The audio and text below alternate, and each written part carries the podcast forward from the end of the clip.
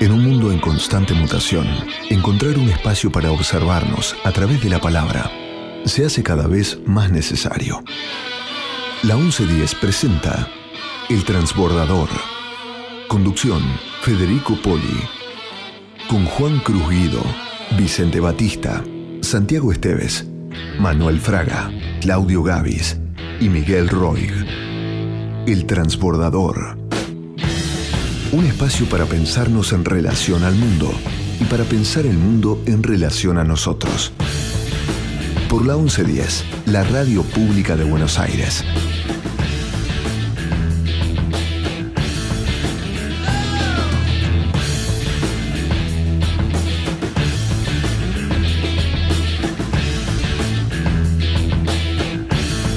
Buenos días, mis queridos radioescuchas. Buenos días, mi querida Cari. Buenos días, buenos días. Aquí estoy, buenos días. Ahí, Eh, bien, ahí, ahí estoy. ¿Quién ahí más? estoy. Juan, querido. ¿Cómo está, Fede? Buen día, buen día a todos, arrancando. Buenos Manuel. días, muy buenos días a todos, empezando el ciclo 2023. Así es, Manuel. Vos empezando el ciclo, nosotros empezamos Sí. la semana pasada, Sí, pero, pero bueno, eh, es un ciclo que viene con todo. Nos faltaba Con todo, el Manuel. manual Fraga. El manual Fra- El manual Fraga nos faltó.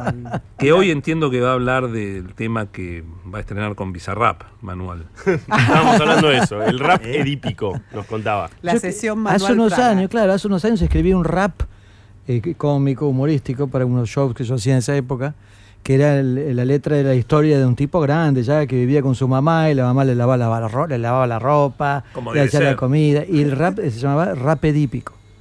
Rap edípico. Claro. Re- recién igual hacías como la base. A ver, un segundo, Sí. ¿Cómo, cómo sería? claro. La, la base porque porque tenía. Era eh, casi que estabas para disputarle a Visa ahí con la, pro- con la producción, con el beat, Mirá. como se dice de rap, a ver. Mirá, mm, chac, cum, cum, chac, rap edípico, cum, cum, rap edípico, cum, bum. Eh, ahí Espectacular. va. Atención. Bueno. Del otro lado están sonando los teléfonos. tiemblen, eh, que llega Manuel Fraga a la escena. Empezamos con todo, empezamos con todos. Hoy tenemos un programa espectacular. Vamos a. mm, Bueno, arrancamos con un tema de Antonello Venditti, que es el cantautor romano, diría casi uno de los cantautores romanos por excelencia, que les digo como referencia que es, es uno de los personajes que aparece en un momento de la grande belleza de Paolo Sorrentino en la película, aparece en un restaurante, lo toman ahí. eh, bueno, este es un tema, a mí me gusta mucho, muy bonito. Vamos a, tener, a entrevistar, a poder conversar con Mariano Causino, que es eh, un diplomático eh, que, que ha escrito recientemente, acaba de publicar un libro sobre Arturo Frondizi, el presidente argentino Arturo Frondizi. Interesante.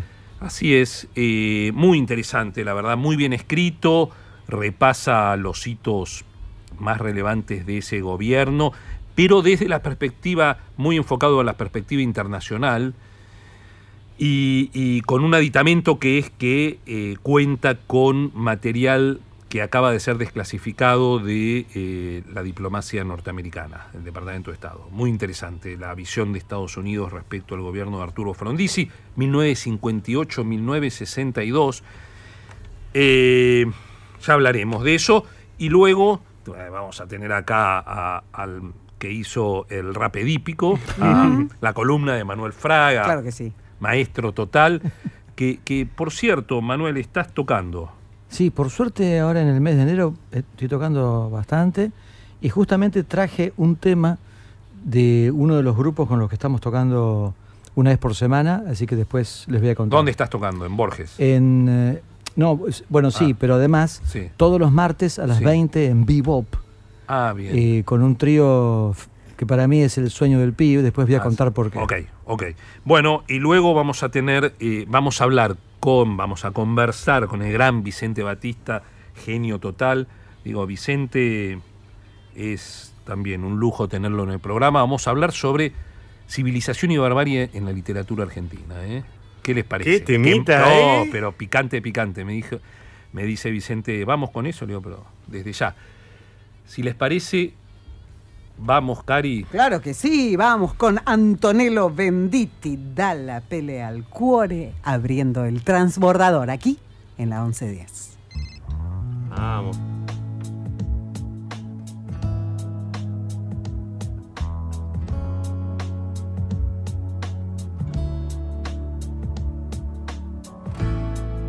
Il sesso fa partire,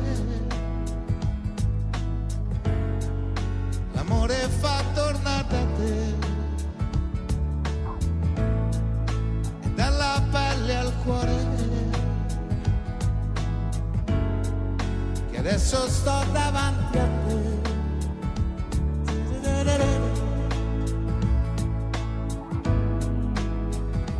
So che mi perdonerai. mi devi perdonare. So che tu ce la farai. E dalla pelle al cuore che devo ritornare. Senza più parole, senza farti male. E dalla pelle al cuore e tu lo capirai solo da uno sguardo tu lo scoprirai.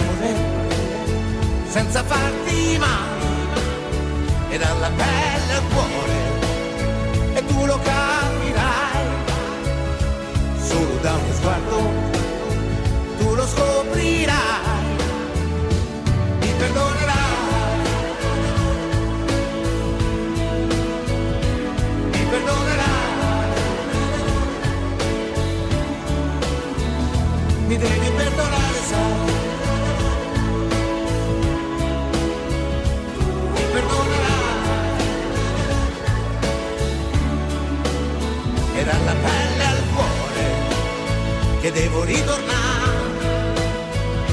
senza più dolore, senza farti male e dalla pelle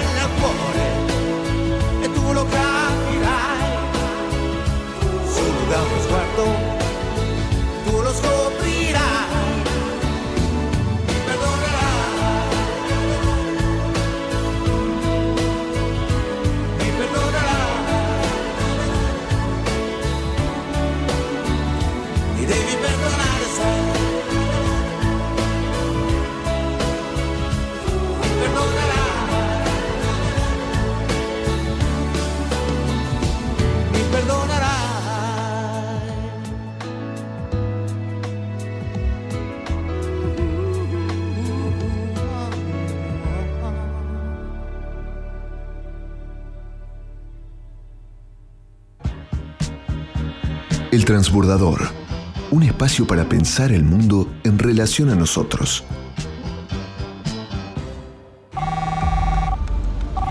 Hola, Facu. Uf, no, se hizo bosta el celular. Ahora sí, con esta funda no, no me va a pasar nada.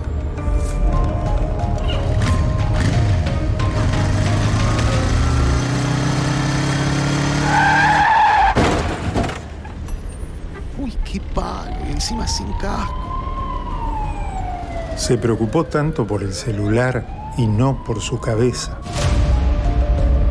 El último año, más de 1.500 motociclistas, en su mayoría jóvenes, murieron por no usar casco. Vos, que tenés cerebro, usalo.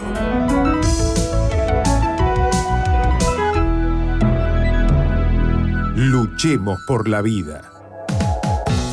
Nací en San Martín, provincia de Buenos Aires. Nací en la ciudad de Buenos Aires. Mi mamá nació en Córdoba. Mi mamá también nació en la ciudad de Buenos Aires. Mi papá nació en Moisésville, provincia de Santa Fe. Mi papá era de la ciudad de Buenos Aires. Mis abuelos paternos vinieron de Lituania y los maternos de Rusia. Y mis abuelos eran de Buenos Aires. Soy Vivi Katz. Soy Alejandro Wall. Y trabajo en la 1110. Y estoy en la 1110, la radio de Buenos Aires. Buenos Aires está hecha de ciudades, está hecha de regiones, está hecha de países. La 1110, la radio pública de la ciudad de Buenos Aires.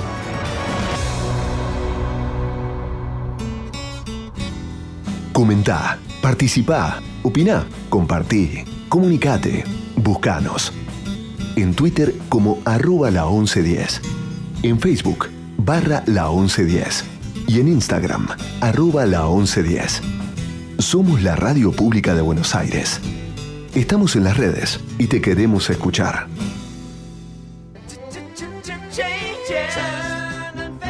El transbordador. Un espacio para pensarnos en relación al mundo.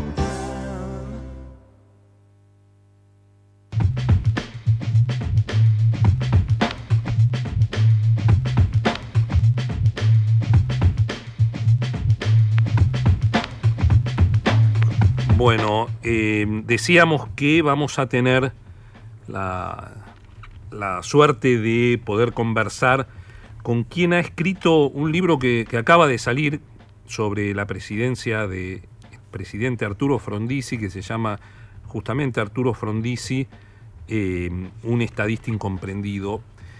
Y, y como les comentaba, me, me parece que, es un libro y, voy a decir esto desde eh, tal vez cierta, no soberbia, pero eh, cierta autoridad que me, me, me, que reconozco porque yo, si hay un periodo de la historia argentina que leí todo lo que salió, y digo, en general lo sigo mucho, es el del gobierno de, de Arturo Frondizi, pues digo, aquellos que no lo sepan, desde muy pequeño yo me afilié al Movimiento Integración y Desarrollo en la, en la primavera democrática en la Argentina, el año 82, después de Malvinas.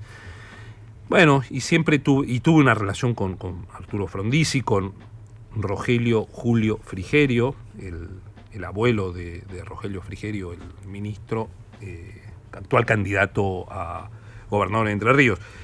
Y, y, como digo, he leído todo lo que, digo, casi todo lo que sale de, de este periodo, y este libro que escribió Mariano, Causino, eh, la verdad que eh, como ingreso también al gobierno de Frondizi está muy bien, muy bien planteado porque, eh, porque da datos claves de la presidencia, están bien narrados, están bien documentados y además tiene una novedad que es lo original del libro, digamos, que no estaba estudiado, que es eh, la posición del gobierno estadounidense sobre el gobierno de Arturo Frondizi y lo que iba pasando, porque Mariano Causino investigó las fuentes que acaban de ser, digo, hace un tiempito desclasificadas del Departamento de Estado. Pero antes de, darle la palabra a Mariano, eh, ¿Quién es eh, Mariano Causino, Juan? Mariano Causino nació en Buenos Aires en 1976, es abogado por la Universidad de Buenos Aires y profesor de Política Exterior Argentina e Historia Contemporánea. Y escribió, entre otros títulos, además del que mencionaba Fede, Argentina 1980-2013, cronología de tres décadas de historia, y Argentina 1950-1980, una cronología de un país en la Guerra Fría. Después otros títulos, todos vinculados a, la política exterior, Rusia, actor global, el renacer de un gigante y la inquietud de Occidente, y también fue embajador en Costa Rica y en Israel. Bueno, por cierto, ya, ya otro día hablaremos con, con Mariano sobre eh, Rusia, porque es, es, verdaderamente un especialista. Yo también leí eh, su libro sobre Rusia, actor global, y, y, la verdad que Mariano conoce bien ese, ese terreno. Así que, eh, buenos días, Mariano. ¿Qué tal? Buen día, ¿cómo están ustedes? Un gusto de saludarlos. Bien, bien, bien, bien, Mariano.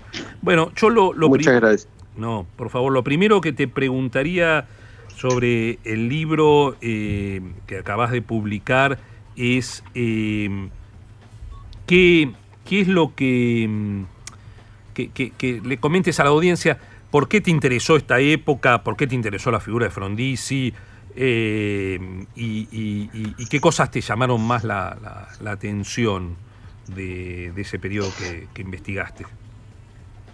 Bueno, siempre desde que me interesó la historia, este, y sobre todo la historia contemporánea, la, presidencia de Frondizi me resultó un periodo sumamente impresionante, porque es un caso en el que una persona con poco poder, eh, con, un poder muy limitado por la realidad del momento, ¿no? por las Fuerzas Armadas, por la proscripción del peronismo, por la división del Partido Radical eh, y las divisiones propias de la Guerra Fría, a pesar de eso, pudo en menos de cuatro años hacer una transformación fundamental del país en materia de infraestructura y en materia de inversiones en energía y en, este, inversiones de largo plazo. A su vez, fue eh, tal vez el primer presidente que ejerció lo que después se dio a llamar la diplomacia presidencial. Eh, porque si bien otros presidentes anteriores habían, le habían dado una gran importancia a la política exterior, por ejemplo Perón, eh, pero sin embargo Perón, por ejemplo, mientras fue presidente, en los nueve años que fue presidente, en su primer y segundo periodo, solamente salió del país eh, tres veces, una vez a Chile y dos veces a, Paraguay. Eh, en cambio, Frondizi fue un hombre que recorrió el mundo intensamente eh, para los parámetros de la época. Tengamos en cuenta, fue el primer presidente argentino en visitar los Estados Unidos, el primer presidente argentino en ir a Asia, fue a Japón, fue a Tailandia, fue a la India en 1961, ¿no? Hoy es, eh, eh, hoy es algo sencillo, pero en aquel momento era algo transformador. De modo que eh, siempre tuve esa, esa cuenta pendiente de, hacer un trabajo sobre la presidencia de Frondizi, y, además porque hay una lección que, que, da Kissinger, ¿no? Kissinger dice que le preguntan qué tiene que hacer una persona que hace política o que pretende tener alguna influencia en la política pública y dice estudia historia. Mm. Y a su vez dice, eh, la historia es una especie de laboratorio de la política. Ahora, la historia no se repite a sí misma, pero hay situaciones que son análogas. Y él, él dice que cada generación tiene como deber reinterpretar la historia y encontrar las analogías donde existan. Y bueno, yo entendí que no había un, que había, hay mucho trabajo sobre, sobre Arturo Frondizi, como vos bien decías, pero tal vez no había ninguno escrito por alguien de mi generación, una generación que obviamente no conoció a Frondizi, que, que, que, lo ve como una cosa histórica y me pareció que podía ser un aporte en ese sentido.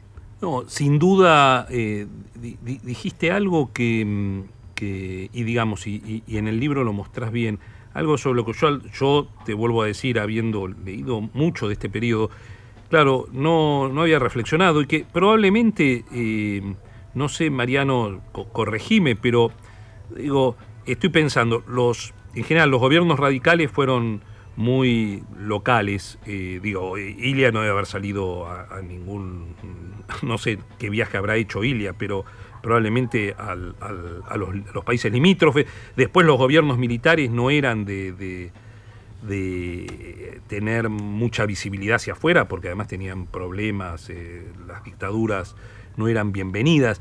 Entonces, no sé si tal vez eh, en, esto que planteas de millajes, de, viajes al exterior y aperturas de, nuevos mercados y, nuevas perspectivas, a lo mejor hay que remontarse a, hay que venir a, Menem para encontrar un presidente que haya viajado tanto como Frondizi, ¿no es cierto? Que Alfonsín no, no, no sé, sí, fue a Estados Unidos, a Plan Justo, recuerdo, fue a Brasil seguro y a, pero no creo... No, Alfonsín... Sí, decime, no, no. Decime. No, para hablar de este tema, mira, eh, el primer presidente en ejercicio que hizo visitas eh, oficiales fuera del país fue el general Roca.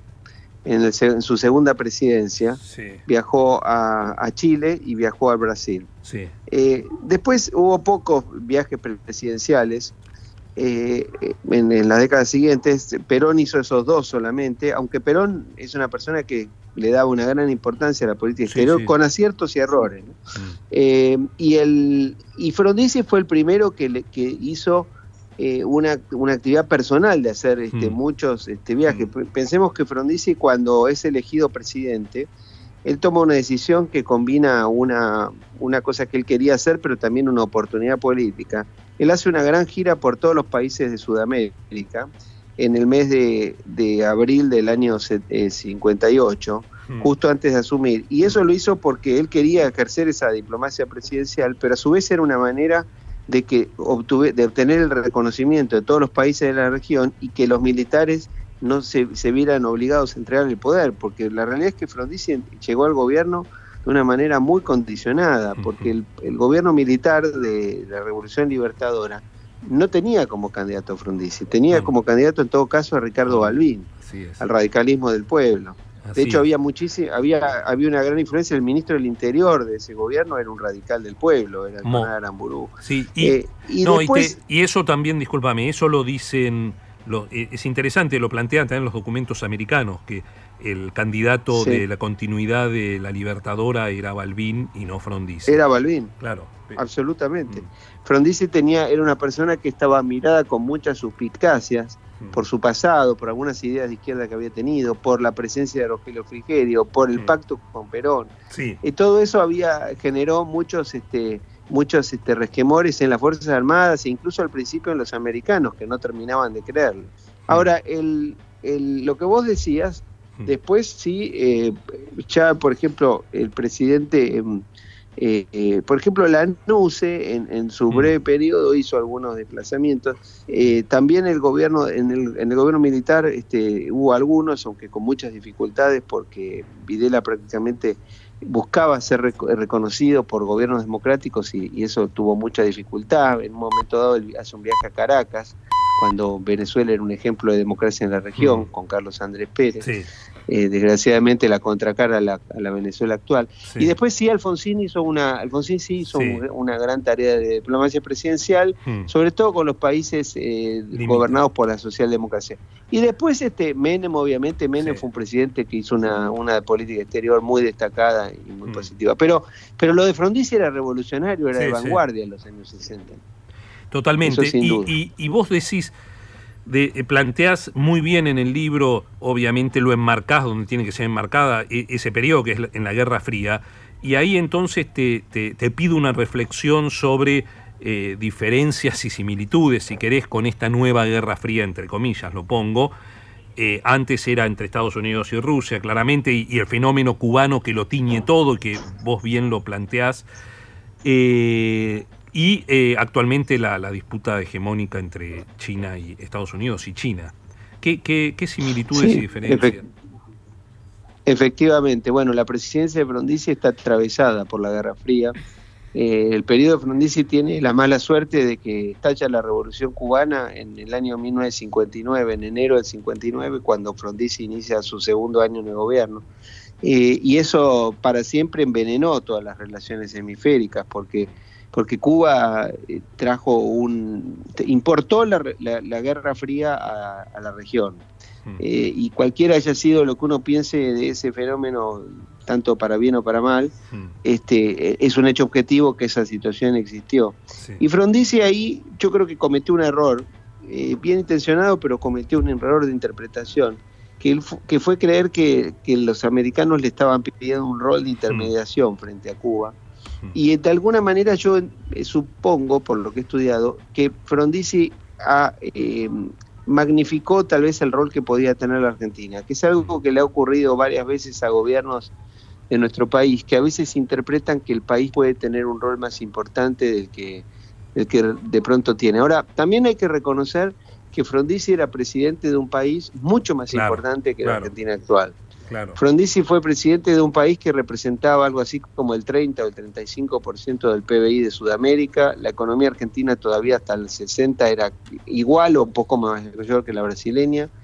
Eh, lo mismo le pasó a Perón, por supuesto, pero ya a partir de los años 70 la economía brasileña superó a Argentina y hoy la economía brasileña es el 50% de Sudamérica. Es decir, es equivalente a lo que era la Argentina hace 100 años. Así, Este, así y- es. y por- eso hace que hay que tener en cuenta eso porque uno piensa en Perón, en Frondizi, son líderes, son presidentes de un periodo de una Argentina más importante que la actual, ¿no? Ahora, yendo a la situación actual, Mm. donde hay una, en el mundo se debate si hay una guerra fría, una nueva guerra fría o no, pero en cualquier caso hay una rivalidad estratégica creciente entre Estados Unidos y China, que tiene características distintas a la de la confrontación de la Guerra Fría, porque para empezar hay un nivel de interrelación económica muchísimo mayor, ese tema vos lo conocés mucho mejor que yo. Eh, no en la Guerra Fría la interrelación económica entre la esfera soviética y la esfera capitalista era muy, muy, muy menor. Había una lucha ideológica más, más eh, marcada, más eh, manifiesta, hoy un poco menos manifiesta, Mm. pero lo que sí es indudable es que el es que en el mundo actual eh, China es una superpotencia económica que es prácticamente tiene un- una rival, una equipara- es equiparable a los Estados Unidos en materia de poder económico, no así en materia de poder militar, por supuesto, no así en materia de poder eh, cultural, de modo tal que en las tres esferas del poder, el poder, ¿cómo se mide el poder de una potencia? Se dice que son tres cosas, el poder militar, el poder económico y el poder cultural, o el soft power, como dijo Mm. Knight. Eh, en materia de poder cultural, eh, China es, un, es una potencia que tiene una, tiene una dificultad enorme frente a las potencias occidentales. ¿no? Eh, tiene un problema que es que una moneda que no es una Sí. moneda global, es probable que no lo sea, es probable que nadie termine de confiar en una moneda dominada por un, por un partido único. No hay un sistema de rule of law en, en- en China, ni mucho menos. Pero lo que sí es verdad es que un país como la Argentina, que es un país que se ha encogido sobre sí mismo, desgraciadamente, tiene que tener algún grado de relación con sus vecinos para enfrentar esa rivalidad estratégica, porque si no es una, una hoja en el viento. Totalmente de acuerdo. Mariano, Sí, Mariano, ¿cómo estás? Te quería preguntar por esto que comentabas recién del el rol de, Argentina y el rol que particularmente eh, buscó tener Frondizi con Cuba y, y cómo lo veía Estados Unidos y teniendo en cuenta que accediste a esos documentos desclasificados. Quizás uno de los, de los hitos más, eh, digamos, llamativos e interesantes también desde el punto de vista incluso anecdótico histórico es la visita que realiza el Che Guevara a la Argentina y que se reúne con Frondizi. ¿Cómo vio Estados Unidos eso? Bueno, eh, Che Guevara vino a Argentina en agosto de 1961, al término de la primera reunión de Punta del Este, que era una reunión del sistema interamericano. Y ahí eh, el Che Guevara eh, pide viajar a Buenos Aires con la excusa de visitar familiares. El gobierno argentino le permite viajar en un viaje que supuestamente era secreto, pero obviamente que na- nada podía ser secreto en ese sentido. Y Guevara llega a Buenos Aires, es recibido en Olivos y hace una visita familiar y parte, regresa a Cuba poco después. Obviamente que eso fue muy mal interpretado, eh, sobre todo por las Fuerzas Armadas. Eh, el, go- el gobierno norteamericano eh, lo interpretó como a un sector, digamos, del, gobierno americano planteó dudas con respecto a eso. Inmediatamente después, un mes más tarde, se produce un episodio cuando Frondizi viaja a Nueva York para asistir a la Asamblea General de las Naciones Unidas y tiene su primera entrevista con Kennedy en el Hotel Carlyle en, New York. En esa entrevista, ya con Cárcano de canciller, el secretario de Estado, que era Dean Rusk, le presenta a, a Cárcano una copia de, de unas cartas que habían sido falsificadas que mostraban una presunta eh, relación entre el gobierno argentino y el régimen castrista. Yo creo que lo que se puede comentar en- con los tiempos de una entrevista radial, por supuesto, es que de alguna manera el gobierno de Frondizi quedó atrapado en, una, en un juego eh, peligroso que no podía dominar y que excedía las posibilidades del gobierno argentino. Y ahí, en algún punto, puede haber cometido una imprudencia. Yo esto lo hablé en su momento con, con Oscar Camilión, que lamentablemente falleció hace unos años, pero que en sus últimos tiempos yo pude, tuve la oportunidad de conversar bastante con él y consultarle muchas cosas. él siempre me dijo que él, él, siempre creyó que había sido un error esa entrevista, porque, porque finalmente Frondizi no ganaba nada con eso y generaba y, y tenía te tuvo un costo político enorme frente a las Fuerzas Armadas y de alguna manera frente a Estados Unidos. Después hay una segunda entrevista muy importante en Palm Beach el 24 de diciembre de ese año, la segunda reunión que tiene eh, Frondizi con Kennedy, donde hay una... Eh, todo indica que Frondizi malinterpretó una, una, un pedido de, de, Kennedy. Lo cierto es que, y con esto redondeo para no extenderme, el Frondizi tenía razón en el plano estratégico. Frondizi sostenía que expulsar a Cuba de la OEA era un error porque eso iba a obligar a Cuba a quedar totalmente atrapada en manos soviéticas.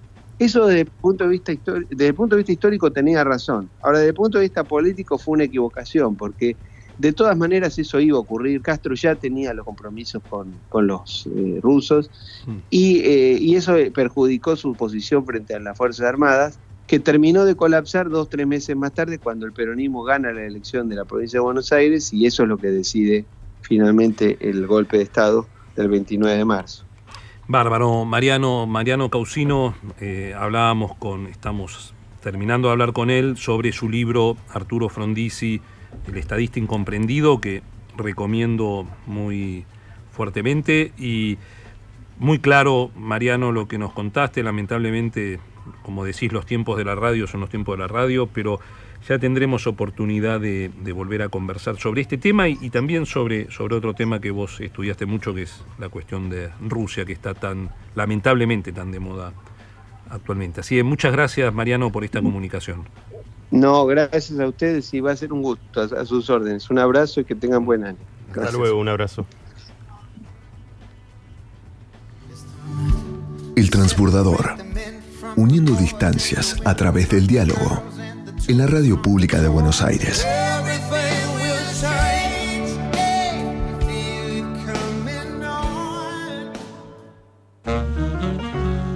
Round Midnight, la columna musical de Manuel Fraga.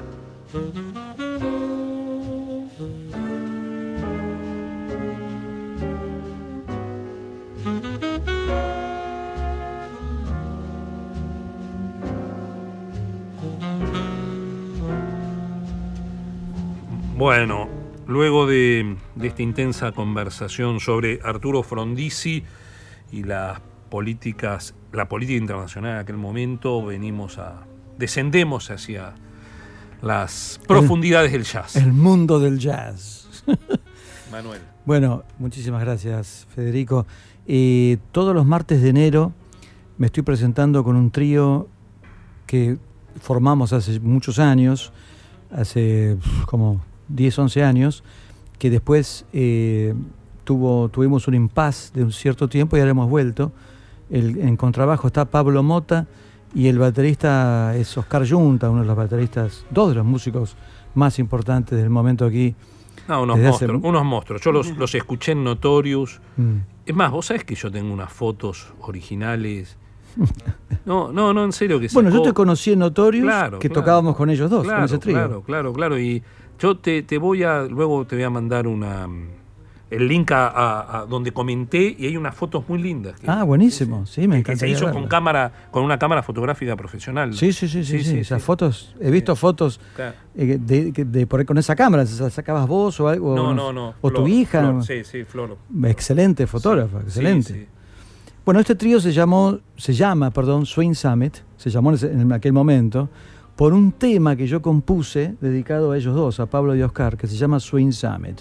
Y con este trío estamos tocando todos los martes en, lo que yo considero que es uno de los mejores lugares de Buenos Aires para escuchar jazz en este momento, que es Bebop. Eh, las, los tickets, las entradas se pueden reservar o sacar en, la página del club de jazz Bebop, que es bebopclub.com.ar. Estamos los eh, martes de enero, los últimos dos martes eh, vamos a grabar un disco en vivo, ahí mismo. Eh, y traje para hacerles escuchar, a mí no me gusta hacer mucho, como decía María Elena Walsh, autobombo, pero traje uno de los temas que grabamos con, con Pablo y Oscar en el 2011, un tema que se llama justamente Swing Summit, como el nombre del tema. Como el nombre del trío, perdón. Hmm.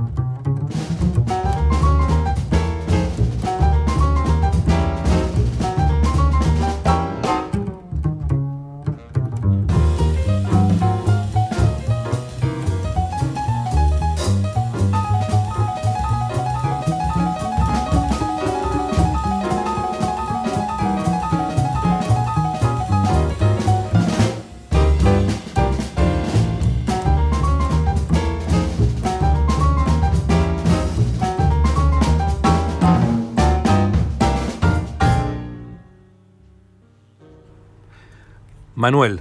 Bueno, este fue el tema. Swing Summit. Impresionante. Y así se llama el trío, así se llama el show que hacemos y así se llama este tema que yo les compuse dedicado a, a Pablo Mota y Oscar Junta cuando armamos el trío. Para mí, como dije hace un ratito, fue el sueño del pibe, porque Pablo Mota es un contrabajista brillante. Yo tenía el sueño de tocar alguna vez con un chelista, de hacer una combinación con, con, con violonchelo. Y cuando Pablo agarra el arco y empieza a improvisar con el bajo a la manera de un violonchelo, me cumplió el sueño. Es el único contrabajista que conozco que tiene un manejo del arco, improvisando además, que es realmente brillante. Y de Oscar Junta, bueno, que, que no se ha dicho de Oscar Junta. Total. Eh, y, y una cosita, Fede, el martes nos van a encontrar a nosotros ahí en vivo, así que Ah, muy bien. van a poder, van a 20 poder horas. acercar sus, sus sugerencias y quejas. Martes a las 20 en Bebop. A Bárbaro. disfrutar, a disfrutar. Gracias, Manuel. ¿eh? Por favor, gracias a ustedes. Escribas y escritores. La columna literaria de Vicente Batista.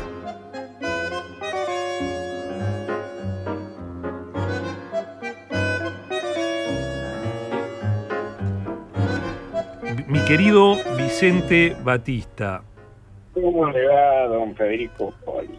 estamos, bueno, buen año para, para vos, que es tu primera aparición en este 2023. Ah, claro, recién empieza el 2023, sí, sí, tenés razón. Eh, bien, tapan empezando con mucho calor, pero bien, yo estoy contento porque estoy en los últimos capítulos de una novela. ¡Uh, qué bien! Ya, ya mira, ya quedó para el próximo encuentro hablar sobre esa novela, pero ya te digo que por el tiempo, el tema que me planteaste que- del que vas a hablar, que es una bomba, vamos Mm. a hablar más de un programa, pues no vamos, pero bueno, yo te digo, entremos de lleno a civilización y barbarie en la literatura argentina. ¿Qué tema, Vicente? Bueno, pero como bien dijiste, tal vez tengamos que llevarlo a dos programas, porque para hablar de civilización y barbarie, primero tenemos que hacer un poco un, digamos, una visión de nosotros mismos, de nuestra literatura, de la historia, el pasado de nuestra literatura. Si nosotros mm, inevitablemente eh, solemos compararnos con Europa, ya no digo Oriente, que sería más complicado todavía con Europa, eh, eh, llegamos a una conclusión indiscutible. Eh, nos vamos hasta el 1200 para hablar de literatura española, por ejemplo, nos encontramos con el infante Juan Manuel y los 50 cuentos que integran el libro del conde Lucanor, de ahí podemos 300 años más tarde tropezar con el Quijote, y de ahí en adelante eh, se multiplicarían los textos hasta llegar a este 2023 que recién empieza. Eh, hay un poco más de ocho siglos de narrativa. Algo parecido sucede con Italia, Inglaterra y Francia. Boccaccio, recordemos, pus- propuso sus cuentos del Decamerón a mediados de 1300. Los cuentos de Canterbury y Chaucer corresponden a la misma época y Rabelais publicó Gargantiu Taurel a mediados de 1500.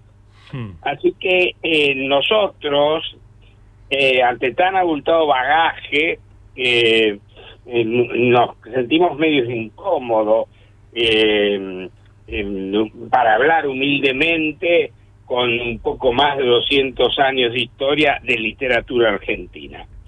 Sin, emba- sin embargo, creo que se puede hablar eh, con toda mm, autoridad. Esta era una de las inquietudes de Borges, recuerdo, bueno, aquello de que si no hay un pasado debemos construirlo o inventarlo, pero tenemos un pasado nosotros mismos. Y ahí ya vamos entrando al tema que nos interesa. Eh, hay que tener en cuenta que eh, nosotros, nuestra literatura se inicia con Facundo, Sarmiento, y el matadero de Echeverría, eh, y una excursión a los indios rangeles de Mansilla y Martín Fierro de José Hernández. Y aquí tenemos el tema que nos ocupa.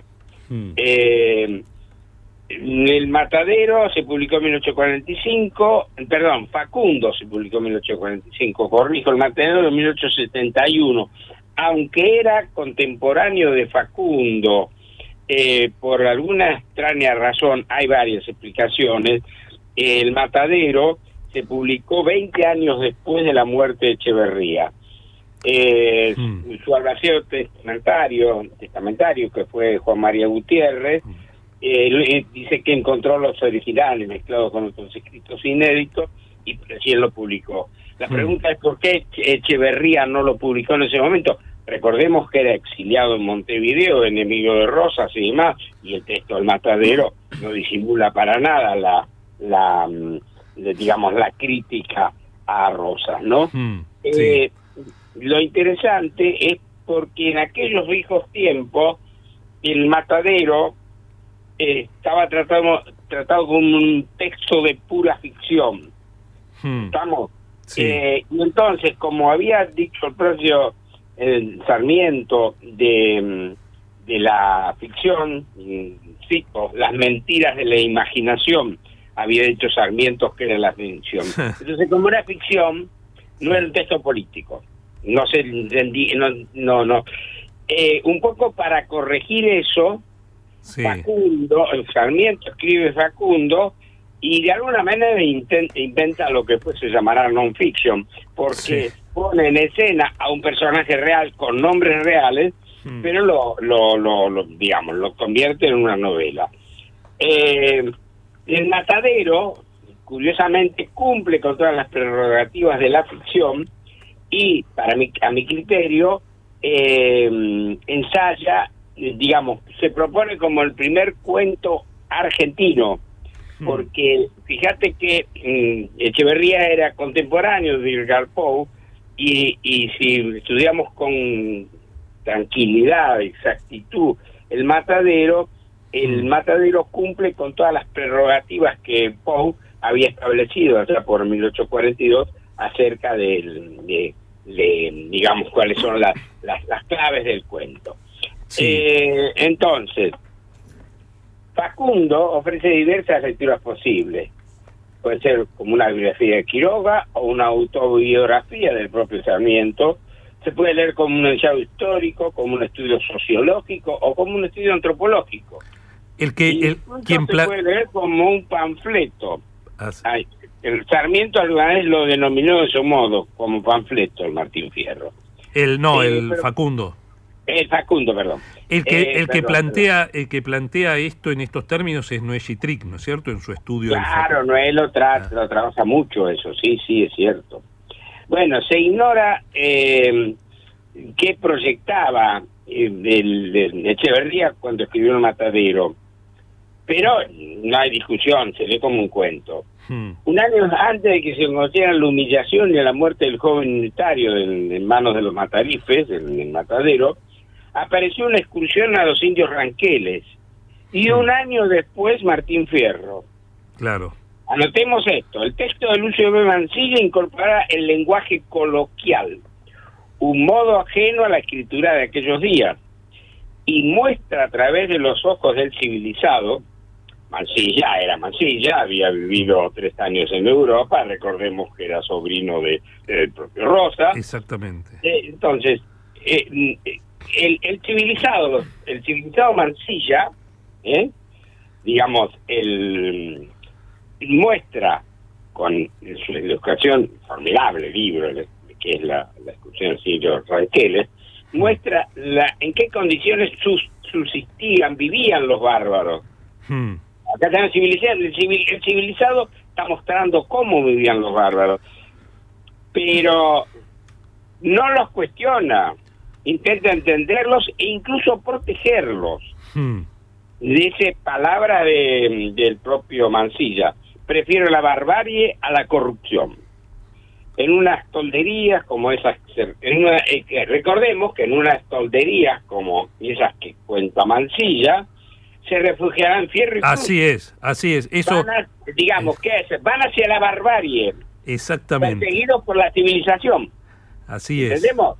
Van a la barbarie, a las tolderías, perseguidos por los Ah. civilizados. As- así es. Ellos mismos son bárbaros. José Hernández elegirá la voz del bárbaro para cantar o contar esas desventuras. Hay que tener en cuenta, y eso no podemos olvidarlo, que la segunda parte del Quijote... No, del, del, del Martín Fierro. Del Martín Fierro. Del Martín Fierro. hay Qué que fallido.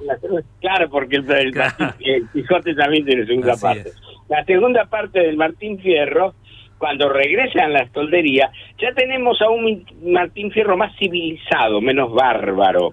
¿Te das cuenta? Yo ya no es aquel Martín Fierro que junto cruza muerto, así que, bueno, ahora acá se presenta la disyuntiva de civilización y barbarie que había instalado en- Sarmiento en su Facundo y que confirmaría Echeverría en el matadero. ¿No das cuenta? Echeverría y Sarmiento están hablando de la barbarie. A partir de los textos de Mancilla y de Hernández, tendría, esa barbarie tendría una nueva lectura que se iba a proyectar naturalmente en casi todos los títulos que conformarían la joven literatura argentina. Por eso es muy importante tomar esos cuatro títulos, Facundo, El, el Matadero, de Silvio Raqueles y Martín Fierro, para tener la síntesis de que de pronto la barbarie y la civilización es lo que configura nuestra literatura. Que después en política eh, encontramos el asunto del peronismo, de, eh, em, digamos, eh, alpargatas sí, libros no, todas esas tonterías que se dijeron, que bueno, que, que- que vuelven a poner en, en discusión el tema eh, civilización y barbarie. ¿Qué tenemos acá? Tenemos cuatro títulos, algunos en, de- en, digamos proclamando la ventaja de la civilización y otros explicando por qué existe la barbarie y eh, los cuatro son en, por encima de todo eso cuatro textos de in- maravillosa literatura. Sí, pe- Vicente, eh, hay, hay mucho para, para decir sobre, sobre esto. Eh, dejaste cuatro textos de lectura imprescindible. Digo, eh, de, de ese, de ese comienzo de, de- de la del nacimiento, de la creación de la literatura argentina, eh, yo te, te propongo que, que en la próxima retomemos, porque qué sé yo, hay muchísimo para decir sobre, sobre el Martín Fierro sin, sin, sin ir más Claro. lejos.